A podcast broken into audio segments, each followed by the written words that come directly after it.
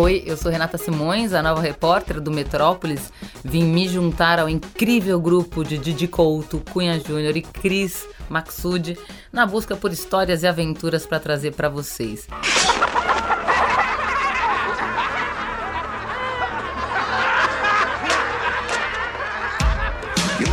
As a babe. Babe with the power. Power of voodoo. You do. Remind me as the babe. Nessa semana em que foi anunciado que a terceira parte da franquia de Animais Fantásticos tem tudo para acontecer no Rio de Janeiro, a gente fala disso. Fantasia, bruxaria, terror e RPG no mundo da arte. Where we wizards were free. Join me. Agora, só para esclarecer todo esse burburinho sobre Animais Fantásticos e Rio de Janeiro, parece do que é mais que boato, é um spoiler mesmo. Já que a J.K. Rowling, que é a autora, né, que fez a mágica da multiplicação dos dinheiros com toda a série do Harry Potter e seus todos os seus derivados, já disse que a sua ideia inicial é de situar cada um dos filmes em um continente diferente. Assim, o primeiro filme aconteceu em Nova York, o segundo em Paris e o terceiro acontece no Rio de Janeiro. Diz que com presença do Chupacabras. Eu amei essa história. Agora, o que foi mais bacana, é claro, foi já a internet respondendo e existe uma lista de assinaturas para participação dela, a bruxa mor dessa nação, Fernanda Montenegro.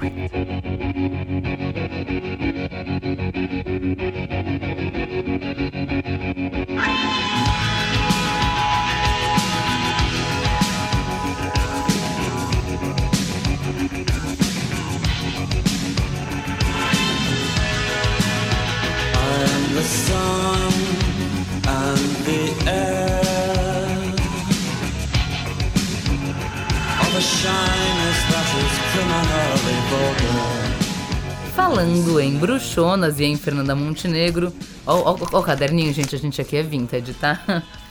Falando em bruxonas e Fernanda Montenegro, a gente falou um pouco dessa moda das bruxas no Metrópolis recentemente, na verdade, dessa invasão da bruxaria na arte. Isso porque os livros mais vendidos, é, algumas das séries mais populares e, claro, alguns dos blockbusters, têm a bruxa como personagem central. Cláudia, por que as bruxas estão fazendo tanto sucesso hoje em dia? Olha, as bruxas fazem muito sucesso porque é, os nossos tempos são complicados. então a gente muitas vezes precisa de respostas transcendentais sobre o nosso mundo. E as bruxas nada mais são do que elementos poderosos do nosso mundo, né? Então a gente olha para as bruxas como mulheres poderosas, mulheres poderosas, autônomas, inteligentes, né? E tudo isso é um desafio, assim, né? A bruxa é um desafio à realidade que muitas vezes tolhe a gente, né? Ela é uma forma de é, lutar no mundo. Então, é, é, muito, é muito, na verdade, é, é, muito fácil dizer, assim, que mulheres que lutam, mulheres que, né, querem sobreviver, assim, são um pouco bruxas também. Três livros que você indica para quem quer começar no, no, mundo das bruxas. De ficção ou não ficção? Você assim? escolhe. Puxa vida, tá. Circe, muito legal, da Madeline Miller. Vale muito a pena. É, deixa eu ver. Pode ser Mulheres que Correm com os Lobos, um classicão da Clarissa Pinkola Estes, muito legal. É, e tem um, um, livrão, assim, que chama História da Bruxaria, que saiu recentemente, é um de capa cor-de-rosa, assim, que é muito, muito legal, porque ele vai te contar o que, que são bruxas, né? Qual é a diferença entre bruxa, feiticeiro, o que, que é magia. É um belo jeito de entrar nesse mundo, um pouquinho mais cabeçudo, assim, mas também muito, muito legal. Estou meio arrasada que você não falou das brumas de Avalon. Ah, a bruma de Avalon é incrível também. Ó, pode ser o bônus. eu queria que você falasse da sua relação, porque, sei lá, não sei quantos você tem, mas pra mim, Brumas de Avalon foi, era o primeiro livro que falava de uma bruxa poderosa, de uma mulher que talvez fosse um pouco fora do contexto. Não, é incrível, assim. Eu lembro que eu li quando eu era mais novinha também, foi sensacional para minha adolescência, sabe? Pra entender o que, que bruxas eram. É, mas também tive Harry Potter, sabe? Que tinha Hermione. Então, são as duas bruxonas, né? Assim, a Morgana e a Hermione, esse imaginários.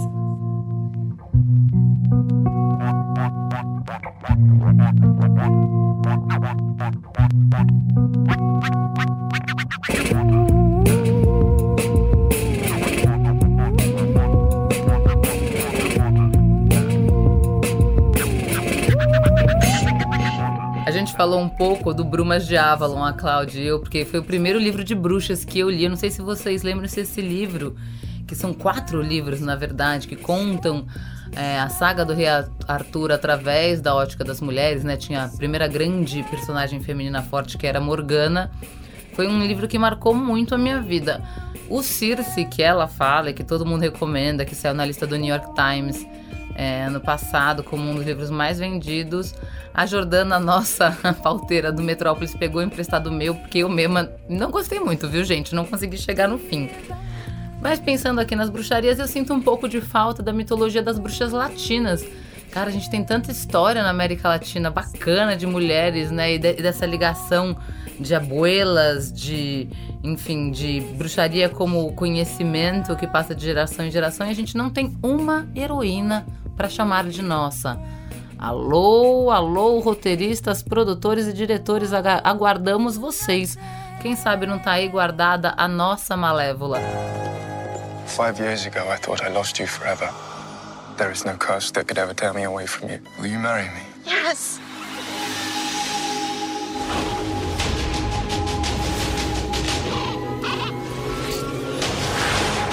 Mistress, I have a little bit of news.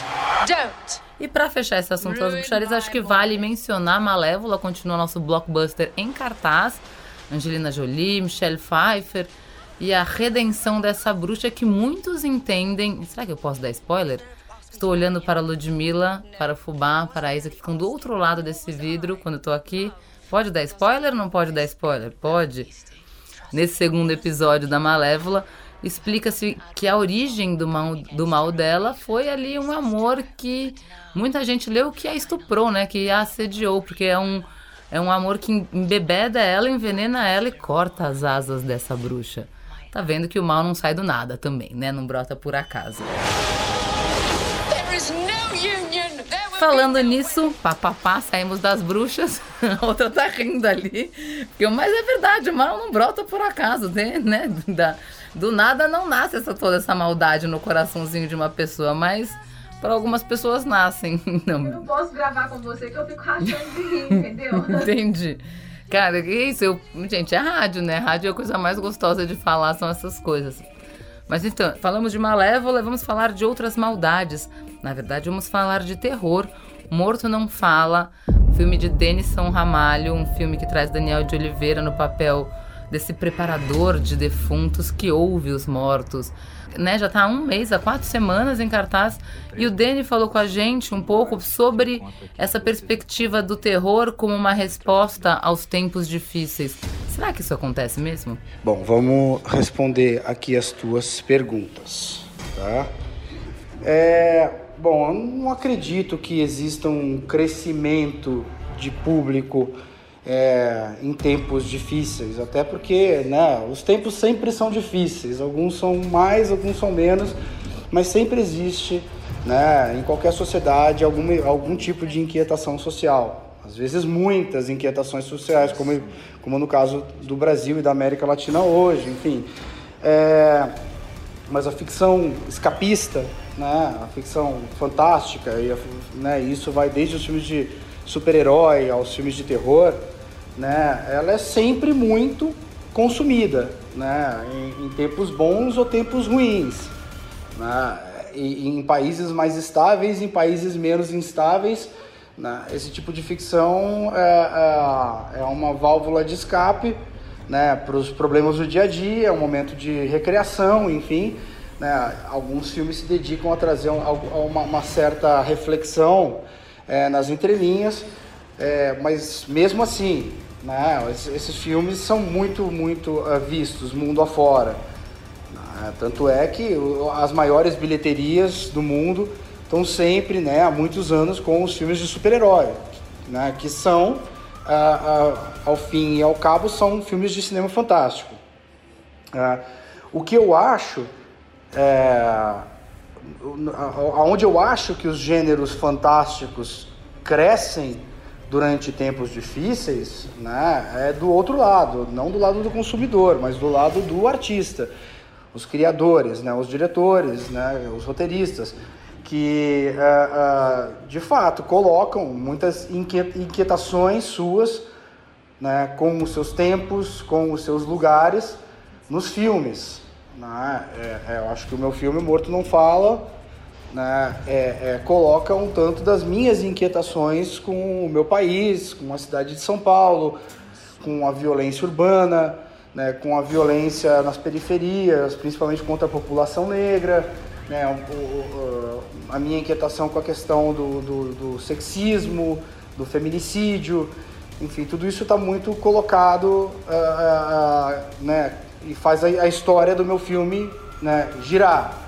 Né? Então a minha, a, minha, a minha vontade, né, o meu desejo é que quando o espectador sai do cinema ele tenha se assustado bastante com a história sobrenatural, mas também se reconhecido né, as mazelas da sua sociedade né, colocadas nas entrelinhas do filme.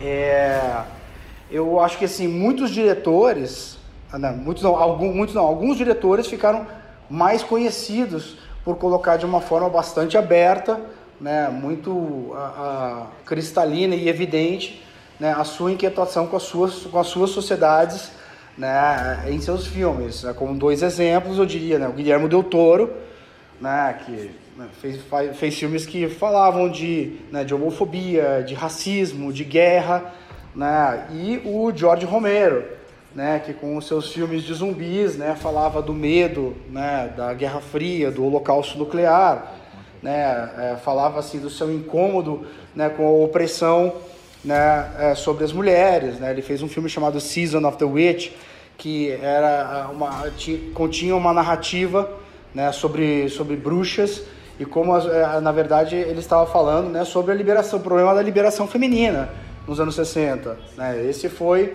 essa foi a contribuição dele sobre o debate acerca da liberação feminina está nesse filme, Season of the Witch, né? que a mulher, a mulher bruxa é a mulher que, na verdade, está buscando a sua própria voz, o seu próprio protagonismo.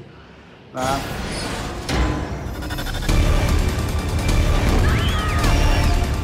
É, eu tenho acompanhado né, no Google e nas mídias sociais né, sobre né, com, o que as pessoas, né, o que o, o público que está pagando para ir assistir o filme no cinema, né, tá respondendo, achando do filme. E a resposta tem sido muito positiva, porque Morto Não Fala é um filme de horror que tem um projeto é, estético e técnico assim bastante atrevido, né? um filme com muitos efeitos especiais, enfim e também falando das questões da nossa sociedade e tal, da sociedade brasileira que está em franco retrocesso. A gente já, de uma certa forma, estava sentindo isso quando a gente fez o filme há três anos atrás, e isso já está muito colocado né, é, é, no roteiro. E eu sinto que as pessoas estão entendendo né, esse, esse ponto de vista do filme né, e comentando e, e, e elogiando né, a, a, o nosso desprendimento, nossa, nossa a nossa perturbação, a nossa vontade de falar desses problemas.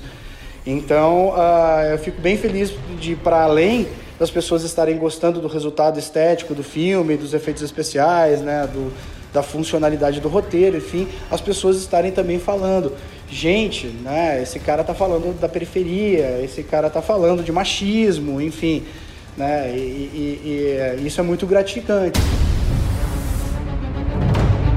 Uma coisa bacana que o Denison colocou é essa história dos blockbusters, né? Dessa perenidade dos blockbusters, principalmente de heróis, como os grandes filmes do momento. Então isso até derrubaria a nossa tese de que, como o mundo está difícil, tem muito filme de herói, muito filme de fantasia, muito filme de terror.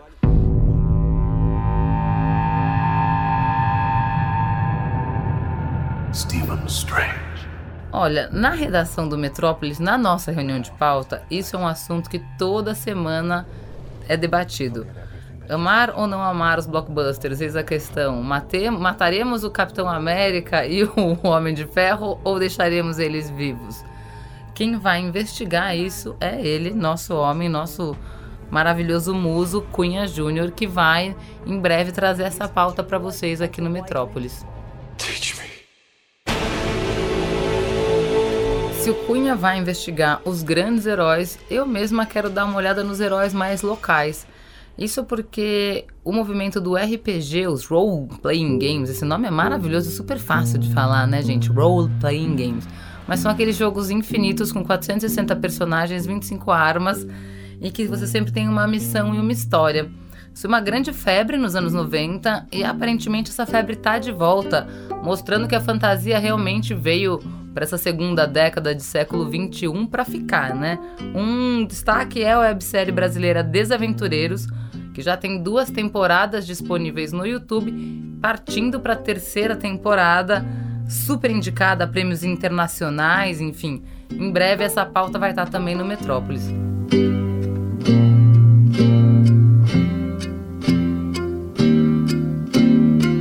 Isso aí. Então, em breve você vai ver um pouco dessa história do RPG no Metrópolis também comigo. Aliás, Metrópolis que você sabe, mas não custa repetir. Segunda sexta, às 8h45 da noite.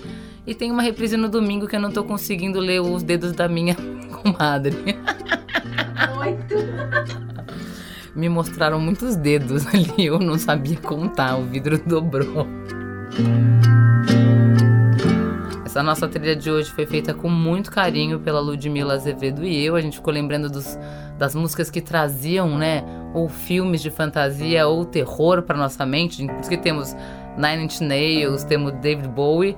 Espero que vocês tenham gostado. Foi um prazer estar aqui eu volto em breve, sempre lembrando que sem o Fubá, o nosso técnico de áudio, nosso operador Master Blaster, que ainda a gente faz um cafezinho que vocês não imaginam, esse programa não existiria. Um beijo grande e até a próxima.